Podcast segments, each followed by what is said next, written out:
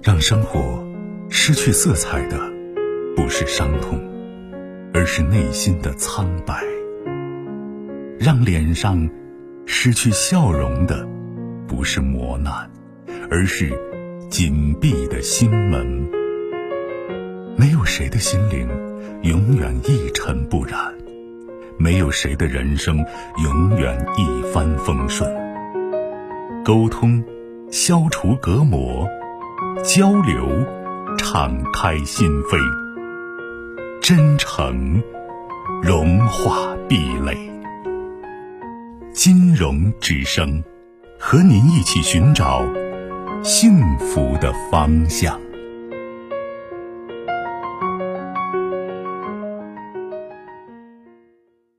喂，你好。喂，哎，你好，金融老师。你好，您的电话。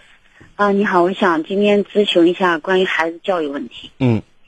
嗯，我的问题是我孩子这个学期报名以后，要去上了四天吧，上了四天课。他自己在手机上看见有一个山东蓝翔技术学校可以学那个电竞，他就要去上这个电竞课。然后我跟他爸爸都不同意。然后从三月一号待在家里待到三月十五号吧，就在家是白天睡觉。多大了？打游戏，初二，十五岁。嗯，嗯，难忘。然后到三月十五号的时候，我跟他爸爸就想着说，算了，要不然在西安给他找找，找找看有没有。然后在在西安这边找了一个电脑技术学校，然后就带他过去。人家当时给他讲的是让他学那个电脑网络那个运营，说是电竞这一个路不好走。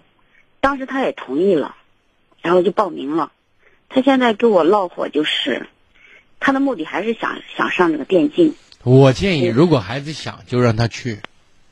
我说过，当任何事情，当你把它真正当成一种工作做的话，其实都是吃苦的问题，都是决心和毅力的问题。但是，当一个人在某一个领域他愿意吃苦，也乐此不疲的时候，他就容易出出成绩，至少培养出了他一个给自己可以引以为自豪的一个特点，知道吗？一个特性。我觉得这个就是没有。现在你不是在考虑这个事有没有前途的问题，知道吗？嗯嗯。你是在培养他做事的认真和执着的精神和这种品质的问题，你明白？对对。这个是最重要的。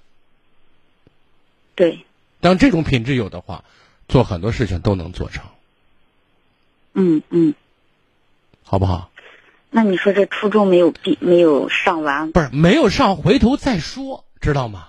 嗯，就是人这一辈子，即便是没有上学，并不表示不学习，这是这这个不矛盾，知道吗？只是学校是适合学习的环境的一个地方，但是并不表示那些没有在个学校待的，最后把事儿做成的人是没有学习的人。但是我气愤的一点就是他，我简单说一下他的经过。他在那个上初中的时候上了一个私立学校，然后在上了初一上了一年，然后。初二一开学就跟老师唠的，就是初一一年整个。你看，我们现在在抱怨孩子这个不听话、那个惹是生非的时候，你该回溯一下我们在教育孩子过程当中，小学、幼儿园，我们给孩子营造的家庭环境和为人父母，我们没有做到自己该做的事情。环境这些我都反思了，我们做的也不够好。反正是啊，所以才会出现这样的问题。显然他。他存在，我认为是最大的一个问题，就是吃苦精神不够。然后呢，与人合作能力可能差一点。对对。那么在这里面，比如说，就拿电竞来说，很多孩子都以为玩游戏呢，是你要把这个游戏当工作玩的话，他就没有那么轻松愉快了，知道吗？对对。这是第一，第二，他有合作在里面，有团队的合作在里面。是的，是的。这种是一种能力。是的，是的。我说，我具备这样的能力，对他的现在和未来是非常重要的。嗯，我的意思你听明白了？